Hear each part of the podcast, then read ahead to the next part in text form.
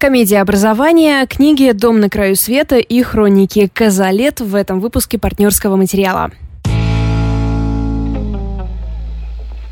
Привет. Привет. Я... Э, мы собирались на чили, но я начала очень энергично. Да, ты вообще энергичный человек. Обычно. Я бы обычно поспорила с тобой, но, видимо, таксист зарядил меня а, своим комедий-радио отчаянной попыткой развеселиться. Мне кажется, вы с ним в этом похожи. Ты тоже смотришь комедии и ждешь, когда смех произойдет, да, и он точно так же с каменным лицом слушает комедий-радио. Но пока ничего. На случай, если вы первый раз к нам присоединились. Энергичный человек, который разговаривает со мной, это Валь Горшкова. Она говорит про книги. Меня зовут Лида Кравченко, я менее энергичный человек. И я буду вам рассказывать про кино и сериалы. Возможно, хорошие, возможно, плохие. Никогда не знаешь. Ну, мне кажется, ты знаешь. Нет? Слишком много ответственности. Сегодня у тебя Почему ты возлагаешь я на меня? Сегодня у меня философское настроение. Ага, а в заголовке комедия? Как ты Знаешь, будешь примерять? Я много, я много думала о ней. Но на самом деле комедия легкая, классная. Она называется «Образование», по-английски «Booksmart». И ее можно посмотреть на Netflix. В российском прокате, мне кажется, ее не предвидится собственно. Я видела столько хвалебных отзывов на нее, да. ее типа обожают. Да, и э, я напомню, что у меня продолжается моя эпопея по комедиям, потому что несколько недель или уже, наверное, месяцев назад я сказала, что отчаянно хочу развеселиться, и поэтому я буду отсматривать все комедии, которые вы мне рекомендуете, которые в целом попадаются на моем пути. И два моих главных пожелания. Просто, чтобы это было смешное кино и желательно жизнеутверждающий, ну просто, чтобы не хотелось от него умереть. И в копилку пойдет абсолютно точно вот этот фильм «Образование», который внезапно мне понравился, на который я чуть ли не случайно наткнулась, и это такая молодежная комедия, довольно современная, и надо отметить, что это режиссерский дебют актрисы Оливии Уайлд. Вы наверняка все смотрели «Доктора Хауса», и я единственный человек в комнате, который его не смотрел, как это обычно всегда бывает. Она там играла 13 Это очень красивая женщина, ужасно мне нравится, и поэтому, когда да, я увидела... многие свою сексуальность пересмотрели после того сезона. Многие в этой комнате. Мне в целом кажется, что она очень хорошая женщина. Не знаю, как ты смотришь она на нее. Она выглядит, да, такой, э, типа, хорошей подругой. Да, да. Короче, я бы попила с ней кофе, и поэтому я с удовольствием посмотрела ее фильм, тем более, что он действительно прекрасен. Коротко, о чем там речь? Э, главная героиня по имени Молли, ее, как-то я очень странно произнесла это имя, как будто я стеснялась его произносить, как бы то ни было, ее зовут Молли, она президент школы, она такая вся зациклена на учебе, очень деловая женщина, которая утро свое начинает с того, что она слушает мантры из серии «Ты много вкалывала, ты всех порвешь. Она уверена в себе, она знает, чего хочет, и она вместе с ее лучшей подругой нацелена на самое положительное и оптимистичное будущее. И потом она внезапно узнает о том, что не только она поступила в Ель, и о том, что... А дело происходит за день до выпускного. Mm и о том, что все эти раздолбаи, ее одноклассники, которых она так презирала время, за время всего обучения, которые интересуются только, я не знаю, пьянками, сексом и тупыми приколами, у них тоже все неплохо. Что кто-то поступил в Кембридж, кого-то взяли в Google, и в целом, что, возможно, пахала так она изо всех сил зря. Ну, то есть, что она могла бы фокусироваться не только на учебе. И она решает, черт с ним совсем. Я отправлюсь на последнюю вечеринку в своей школе. И она это все проворачивает вместе со своей лучшей подругой.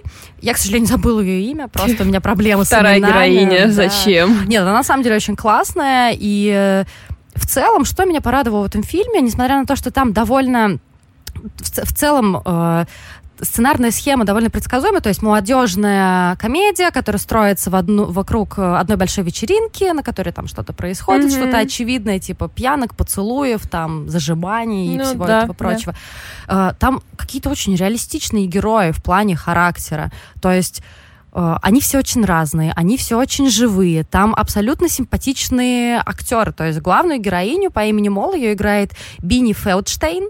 И это, собственно, младшая сестра Джона Хилла. Мне кажется, что у нее там в генах уже должно быть mm-hmm. смешной и классной. И на подмогу ко всем этим молодым актерам приходят в абсолютно эпизодических ролях такие комедийные актеры, как Джейсон Судейкис, например, Лиза Кудроу или мой любимчик Вэу Форте из э, ситкома «Последний человек на земле». Они там играют, не знаю, директ, учителей, директора школы, чьих-то родителей и все прочее. И он не просто смешной, то есть, да, там есть, наверное, два момента, когда я прямо сделала ха-ха-ха. Мгм. И он очень милый, очень трогательный, что мне больше всего понравилось. Там такая ненавязчивая и довольно очевидная мораль, которая современно и просто подана о том, что, ну, всем сложно. Все борются с какими-то своими внутренними демонами, особенно если ты подросток. И круто то, что главная героиня, она вся такая отличница, вся такая вроде как должна быть, по идее, положительной. Она как раз пересматривает свою точку зрения. Она понимает, что подростковый возраст, он включает в себя все эти тусовки, он включает в себя, может быть, какое-то раздолбайское немножко мышление. И за один вот этот вечер, за одну эту ночь она пересматривает свое отношение к своим одноклассникам. И это все никто не навязывает какую-то вот эту вот мораль, быть таким или быть таким. Мгм. Это просто легкое летнее кино, которое я посмотрела с огромным удовольствием. И, кстати, знаешь, еще прикольно то, что это такой идеальный мир абсолютной толерантности. О, в Netflix всегда это чувствуется.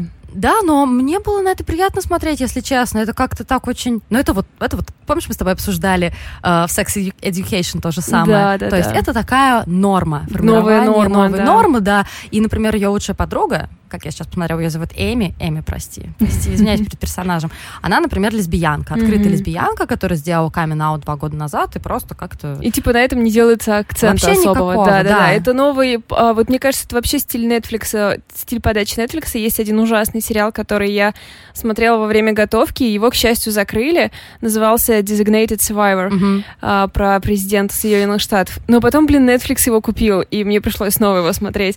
Он ужасен, клюквенный, все плохо с Мгм. этим сериалом. Но как только его купил Netflix, а, он наполнился черными людьми, наполнился азиатами, геями, трансгендерами, и все эти люди вошли в сценарий а, как бы, то есть там не делается никаких заявлений в связи с этим. Главное заявление в том, что это совершенно но, совершенная норма, так выглядит наше общество. И это, в общем-то, тоже несколько нарочито, но вроде как понятно, какую цель здесь а, преследуют авторы. Да, понятно, что это нарочито, но... Господи, ну искусство должно формировать э, в том числе Да, и... э, согласна. такую норму, скажу в пятый раз это слово. И, например, главная героиня Молли, собственно, которая сыграла Бинни Фелдштейн, она полная. То есть это полная девушка, и ни одного раза на этом не был сделан акцент. Мгм. И это, мне кажется, супер круто, потому что, ну, согласись, когда во многих американских фильмах э, в главной роли полная девушка, тут идет замес вокруг того, что она полная. Да, да, да. И Типа, как как вот она это там, да. преодолеет, полюбит себя, либо похудеет. Да, естественно. Тут вообще нет никакого в этом дела. Да, у нее есть противостояние с ее одноклассниками, однокурсниками, но они все говорят одно, что когда там сцена, где условно она подслушивает какой-то разговор мальчишек о ней в туалете, он- они говорят, что ну она вообще симпатичная, но характер у нее говно. То есть идет основной упор именно на то, что у нее просто стрёмный характер. Ну потому что она действительно вначале мало симпатичный такой человек, который очень высокомерно ко всем относится по-снобски, только потом немножко как-то пересматривает свою позицию. То есть это круто. Я просто жду, когда появится толстая диснеевская принцесса. Плиз. Ну, с минут на минуту, я думаю. Ну это- да, судя по тому, что мы совсем недавно узнали о том, что русалочку сыграет темнокожая актриса, и это вызвало просто какую-то невозможную бурю негативных комментариев, чуть ли не петицию там собрались подписывать против этого. Я прям видела серьезно мало таких комментариев. Может быть, я вычистила свое информационное пространство, потому что когда я вчера ночью тебе писала, Мгм. у меня прям испортилось настроение, потому что я представила, какой противный завтра будет интернет. Захожу, все нормально, ну, кроме там пыток, арестов и всего прочего, как бы никто не возмущается черной, да, черной русалочки. А, э, В общем, да, я как-то увидела на каких-то сторонних сайтах комментарии, но так, чтобы люди, которых я, ну, не знаю, за которыми я слежу, чтобы такое что-то высказывали, мне кажется, такого нет. А, Нет, тут я увидела новость про петицию. том, Ну, что- петиция, значит, да. Ну, Да, в, любом, не- в любо- любой неловкой ситуации пиши Да, петицию. Блин, как человек, для которого Ариэль вообще в детстве до появления там Муланы Анастасии была просто самой главной героиней. Я... То, что я вчера написала тоже тебе, что это довольно логично, я скорее имела, знаешь, в виду, что Ариэль это что-то такое островное, Да. э, что-то морское, океан, какие-то острова, и поэтому мне кажется, девушка э, с темной кожей это великолепный выбор для русалочки, для такой, ну, в общем, не знаю. Что Тут- я подумала, я вообще не прозвучала сама по-российски. Типа, сложно. Нет, ну слушай, тут я на самом деле в случае с русалочкой я с тобой согласна. Мне кажется, что де- девушка, по крайней мере, выглядит очень, ну не знаю, симпатичной. Ну, что она еще, что еще можно да, сказать? Да, да. очень красивая девушка. И Мгм. э, я читала, разумеется, я же читаю заголовки новостей, а не сами Да, новости. конечно, кто Что- читает Что-то новости? типа, что она поразила продюсеров своей красотой, остроумием и голосом. Ну, Да, я видимо, она видела, что красиво уже поет. есть а, ролик, как она поет, и там действительно очень красивый голос. Но при всем при этом я против, например, того, чтобы Гермиона была черной, потому что это сейчас часто идет в связке. То есть вот говорят, что вот В вспомните. смысле, а куда Гермиона денется? Белая. Нет, нет, я к тому, что была же театральная постановка, Ага. где Гермиона была черной. И вот это как раз мне ужасно не понравилось. Потому что это как раз мне показалось очень такая как это сказать, топорная манипуляция. То есть, потому что же изначально Роулинг ведь всех всегда описывает. Мы понимаем, что Джоу Чанг азиатка, мы понимаем, что сестры Патиэл индианки, но Гермиона всегда была белой. И тут вот как раз, м, не знаю, не знаю. А, я, ну, Может быть, я, я- просто фанат Патериана, поэтому мне сложно Да, было. нет, я понимаю, что, конечно, блин, трогать Гарри Поттера это довольно опасная Ну тема, да. естественно, очень у многих людей. Боже, да у всех раны еще не зажили из-за нового перевода Гарри Поттера в У меня России. не зажила, она И- кровоточит до сих пор. Поэтому, да, конечно, тут вторгаться с а, новой культурой, но я как бы принимаю вот эту точку зрения, что если мы хотим жить в обществе, где раса не влияет ни на какие решения, то выбор темнокожей актрисы это все равно, что выбор, например, не знаю, блондинки вместо Мгм, рыжей. мгм. То есть это деталь, которая не является ключевой. И знаешь, это тот случай, когда интеллектуально я как бы этот факт принимаю Мгм. полностью, но в душе, конечно, когда я вижу черную Гермиону, вижу черную Гермиону, да, я подумаю, блин, ну, ну то есть какие-то во мне будут эмоции Да, да, да. происходить, но интеллектуально я понимаю, что а почему?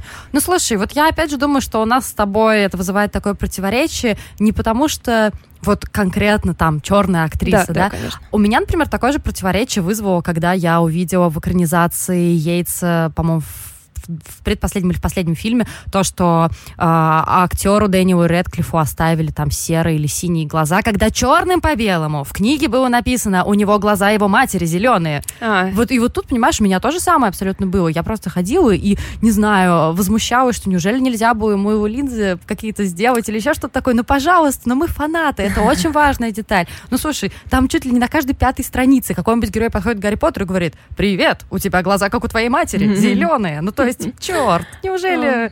Ну, то есть это скорее, вот за себя скажу, с моей стороны, это какая-то просто задротская штука. Ну, то есть, знаешь, как когда смотришь фильм по книге, и такой, тут было не так, а тут Ну, было да, не так. да. То есть вот абсолютно такая же история. Ну, воз- возможно, это все очень... э, мне кажется, знаешь, здесь как бы важно подумать эм, всегда, зачем автор это сделал, ради того, чтобы быть на хайпе, либо ради того, чтобы, ну, либо донести там какую-то точку зрения, либо это какие-то его, там, не знаю, взгляды, чувства он так видит. Ну, в общем, Ну, это сложный вопрос, я согласна с Да. тобой. Просто Кроулинг у меня так немножечко пошатнулось доверие после того, как она начала всех подряд назначать геями. Ну, то есть то, что Дамблдор гей, например, у меня вообще не вызвало никакого противоречия. Ну, да. окей. Он же был слишком старым, чтобы вообще иметь какую-то сексуальность, поэтому...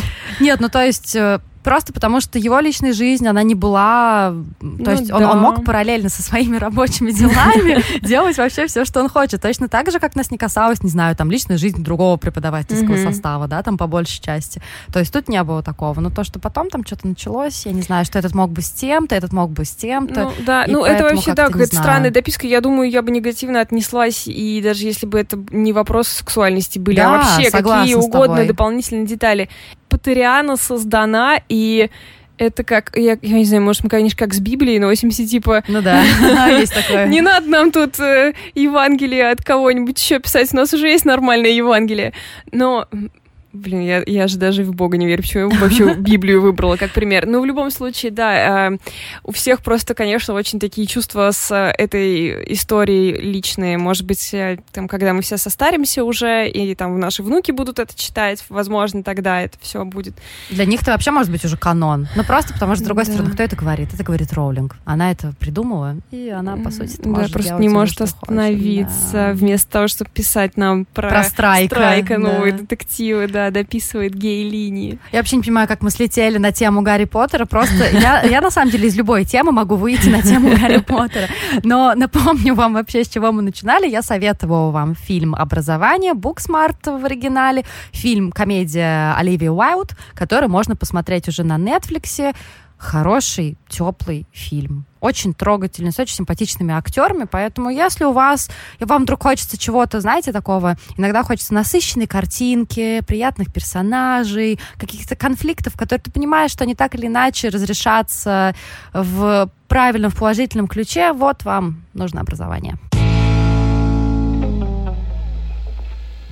У меня получился несколько читерский выход а в этот раз. Обычно я рассказываю про книги, которые только что вышли, и книги, которые я выбрала для этого выпуска, написаны очень давно, обе в 90-е, но так вышло, что одна у нас переиздана в этом году была, а другую переводят. Это сага многосерийная и переводят очень активно, то есть книги выходят одна за одной, и поэтому, несмотря на то, что это книги из 90-х, в общем, у нас они появились, либо снова появились на прилавках, и обе они в каком-то смысле семейные саги, и в прошлый раз мы говорили о триллерах, как о летнем чтении, и вот я подумала как раз, что семейная сага — это, наверное, как раз то летнее чтение, которое мне более близко, потому что погрузиться во что-то надолго — это то, что я очень люблю. Я начну с а, книги, серии книг, которая называется «Хроники семьи Казалет». Ее написала Элизабет Джейн Говард в 90-е. Сейчас у нас вышла третья книга, но они выходят очень-очень близко друг к другу, то есть э, вам не придется долго ждать. Всего, по-моему, их пять. Четыре написаны в 90-е, а пятая там типа в 2013 mm-hmm. году. То есть мне очень интересно посмотреть, как сильно она будет отличаться. Я думаю, что очень. А сама Элизабет Джейн Говард умерла, кажется, в 2014 году. Ей было уже 90. В общем, это эта серия, если вы очень любите сагу о форсайтах, но вы понимаете, что вам никто никогда не напишет вторую сагу о форсайтах, поэтому вы посмотрели «Аббатство Даунтон» и такие, ну, более-менее, и потом «Хроники Казалет» подъехали, и вы зашлифовали идеально свой набор. Это тоже э, семейство, это тоже британское семейство, чуть выше среднего класса, очень большое, старые родители, их трое сыновей и дочь у всех семьи, кроме дочери. Все они, э, естественно, очень разные, в основном все хорошие люди, ну, со своими какими-то особенностями. Миллион детей, э, огромное поместье, естественно, действие начинается перед войной. И перед Второй? Перед да. Второй мировой войной, да. И тут, эм, в общем, есть в этой книге, учитывая, что она написана в 90-е, очень мне приятный э, такой поворот, из нашей существующей реальности она берет проблемы, которые мы знаем, что существуют и существовали всегда, как э, однополая любовь, mm-hmm. как сексуальное домогательство, как педофилия, как сексуальное насилие, например, и помещает их, например, в начало 20 века или там в середину 20 века, где они, конечно же, тоже были, но в книгах, которые написаны там, мы про это никогда не прочитаем. Да, да, да, да.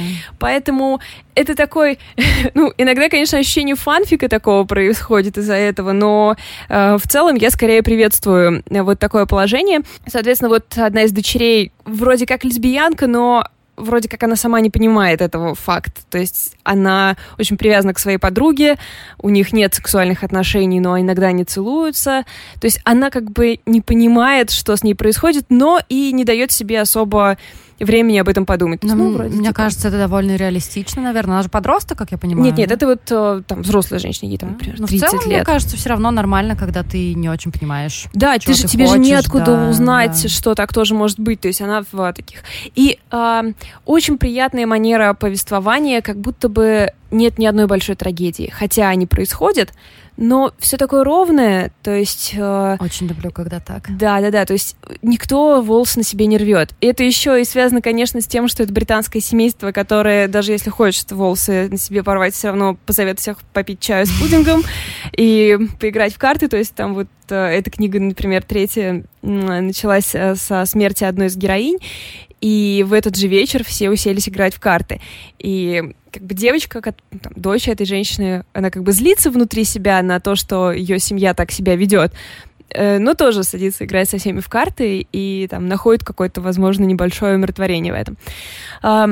Сама э, Говард родилась, по-моему, там в 23-м, что ли, году, то есть э, она ровесница девочек, которые uh-huh. в этой истории. Uh-huh. Э, поэтому мне кажется, что как раз детям здесь уделено самое большое внимание. Мы видим, как все они взрослеют, какие они разные. И, ну, что можно вообще сказать о семейной саге? Это слишком большое э, сюжетное повествование, чтобы о нем рассказать. Здесь у нее выбрана очень приятная тактика. Она, например, берет там, типа, лето перед войной. Угу. И мы читаем, читаем про лето перед войной, а потом, например, спустя год. То есть... Э... То есть э, главные какие-то потрясения она пропускает. Да, то есть она может их упомянуть просто, что, типа, вот он там пропал, например. Угу. Но э, нет самого момента, например, когда он пропал. Ну вот, вот что-то такое. Это, это правда очень приятное чтение, и может стать, да, таким заменителем. У нее еще и в нашем издании, вот я тебе покажу, может, там выложу, очень симпатичные обложки, такие... Эм, не знаю, то ли винтажные, то ли что. В общем, не знаю, мне просто очень нравится Э, держать эти книги в руках. Но они рад, такие что... немножко старомодные. Да, да, да, да, да, по-хорошему старомодные. Мне, кстати, нравится, как э, Говард как раз сама писала, что все ее книги там, они проданы какими-то нереальными тиражами, миллионы, что все ее книги всегда очень хорошо продавались, но как только она выпустила первую книгу, она вышла из моды. Ну, в смысле, сама писательница, то есть она прям ничего больше не смогла создать. Естественно, есть британский сериал по этой э, истории, если вам захочется посмотреть, как они выглядят. Эм, я заглянула сегодня, ну, и пожалела, честно говоря, конечно, я как-то всех иначе представляла. Там известные какие-то актеры? Да нет, просто, ну, знаешь, это типа BBC 4 угу, да, сериалы да. по всем книжкам, которые в Англии когда-либо были написаны. В общем, так, не топ. В общем, «Хроники семьи Казалет». Сейчас вышло три книги, выпускает ее, кстати, надо сказать, кто. А, ну, вообще-то это экс Эксмо, так что вряд ли я кого-то шокирую этой информацией. Um, Следующая, вторая, вторая семейная сага, о которой я расскажу, очень необычная в плане того, что я не уверена, что можно ее прям полноценно называть семейной сагой. И, скорее всего, многие из вас знают об этой книге. Это «Дом на краю света». О, я только начала ее читать. Серьезно? Ничего себе. Да, эм, так, тогда мне нужно быть сильно осторожной. Это книга, получившая Пулитцеровскую премию. Майкл э, Каннингем да, написал да, да, ее. Она вышла в 90-е, кажется, там можно, можно прямо в 90-м. А, по ней есть известный фильм с Колином Фарреллом. Вышел он в 2004 что ли, году. И это роман о семье, вернее, о попытке найти семью у людей, которые не способны к какой-то классической семье. То есть даже, даже родители, которые вроде как живут совершенно классической семьей, без любви, в долгом браке и, и все такое, вроде как понятно, что им приходится жить в этом браке только потому, что они не знают другого пути, а так-то вообще-то они тоже для этого не сделаны. У них есть э, сын, он гомосексуален, он понимает это. Ну, вообще-то нет такого момента, что он прям понимает это. Вроде как с самого детства это понятно. И мы прослеживаем их жизнь от э, детства этих детей до каких-то финальных э, моментов жизни некоторых героев. Здесь у нас появляются и люди, которые не определились со своей сексуальной ориентацией, женщина, которая там, например, не может понять, что ей нужно от жизни, она хочет жить очень яркая, экзотичная и необычная, но в то же время она хочет семью, ребенка, дом. Это и... же я просто написала во мне. А, и вся эта книга пропитана огромной любовью автора к своим героям. И несмотря на то, что она написана от разных героев, то есть от главы к главе мы меняем оптику. Это у нас как раз в комментариях, кстати, спрашивали, да? да? Это вот, пожалуй, тоже отлично подходит. Э, нас спрашивали, какие книги написаны от разных героев, чтобы посмотреть на одно и то же событие с mm-hmm. разных точек зрения. Э, «Дом на краю света» подойдет. Я вообще, кстати, его слушала и начитан он тоже разными, то есть у каждого героя свой mm-hmm. актер, и тоже довольно интересно слушать. Но, честно, эта мысль не моя. Я ее прочитала в первой рецензии на эту книгу в Нью-Йорк Таймс, когда она там вышла в 90-м году. Полностью восторженная рецензия.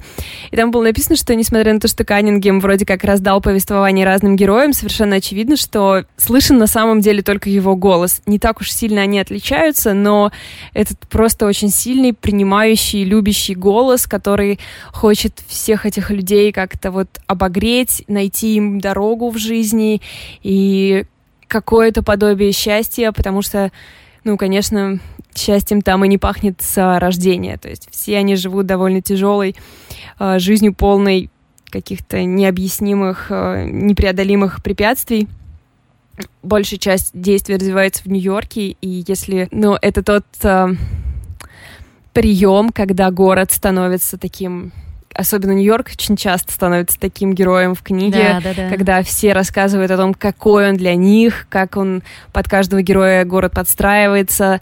И, конечно, а, иногда просто хочется, боже, бросить все, сесть на самолет, улететь в этот чертов Нью-Йорк и посмотреть, что же там на самом деле происходит. Может быть, и для нас какое-то место там а, счастливое найдется. Да, я параллельно пытаюсь дочитывать 4.3.2.1, и там тоже когда он, главный герой, начинает мотаться в Нью-Йорк, тоже описание этого города. Но, слушайте, если кто-то читает эту книгу, Дом на краю света? 4321. А. Расскажите, пожалуйста, как вы середину преодолели? Мне очень тяжело, я прочитала процентов 60, я просто не могу двинуться дальше. Вот ее детство закончилось, так более-менее, и я просто не могу. Мне тяжело. Дайте мне совет, пожалуйста. А на а доме на краю света какие у тебя ощущения? Слушай, я только начала, на самом деле. Типа вот только-только прочитала, там экранов может быть 20. Mm. Ну, мне пока все нравится. Ну, в общем, тогда в следующий раз доложишь. Да. Я, я в очень теплых и приятных ощущениях, хотя, конечно, она разбивает сердце, то есть тут не нужно строить никаких иллюзий, это неуютная книга, все, всем тяжело, и это и там э, юность их приходится, если я правильно понимаю, где-то на конец 80-х, на 90-е, mm-hmm. то есть э, спид над всеми ними нависает, как такая серьезная опасность и все такое прочее. Так что э, разбитые сердца, но абсолютно полные любви. Вот если можно как-то суммировать, мне кажется, такой на выходе будет у вас такое ощущение. В общем, смотрите, план у вас такой. Сначала вы смотрите образование, как-то набираете сил, сил, релаксируете, и после этого начинаете в захлеб читать «Дом на краю света», и после этого докладывайте нам. Можно потом посмотреть, кстати, собственно, фильм. Ты видела его? Нет. Эм, ну, вроде как э, тем, кто книгу читал, он не нравится. Ну, я из тех ретроградов, которые сначала читают книжку, да, потом да, смотрят да. фильм, хотя я всегда знаю, что это ошибка. Это абсолютно точно ошибка. У меня такое было, например, с полной иллюминацией Фойера. Я ужасно люблю эту книжку, и я посмотрела фильм и просто такая, ну что это такое? Ну Лев Шрайбер, ну как ты мог так меня подвести? Через какое-то время у меня немножко книга замылилась, я ее не перечитываю, и я пересмотрела фильм, он абсолютно прекрасен, просто это другая история. Да, это да. по мотивам, это что-то, какое-то его собственное вдохновение, и сейчас я считаю фильм очень удачным и очень ну, симпатичным. Да. Видимо, нужно иногда да, сделать паузу, ну и плюс еще какое-то над собой усилие, то есть напомнить себе, что это отдельное произведение. Вообще-то стоило объявление это сделать, наверное, в самом начале, но мы оставим его наконец. А, расскажем, что мы завели. Да, мы завели Инстаграм, ребят. Мы решили стать максимально прогрессивными и попробовать этот ваш интернет. Наш Инстаграм называется «Партнерский материал», как ни странно. Да, на самом деле там будет гораздо больше советов и рекомендаций, ну, потому что у нас не очень большой эфир, час это обычно наш максимум, а мы регулярно что-то читаем, мы смотрим, и если в подкасте мы предпочитаем остановиться там на одной-двух темах, может быть, да, то там просто мы можем давать, ну, не в режиме нон-стоп, конечно, но mm-hmm. периодически, регулярно давать какие-то рекомендации, поэтому ищите нас наши имя, собственно, партнерские материалы, ищите нас в Инстаграме, подписывайтесь и давайте везде дружить и ставить друг другу лайки. Как вам такой ход? Лайки — это цель нашей жизни, поэтому Согласна. мы можем помочь друг другу в ее достижении да. очень просто, буквально двойным тапом. Да. Всем пока. Всем пока.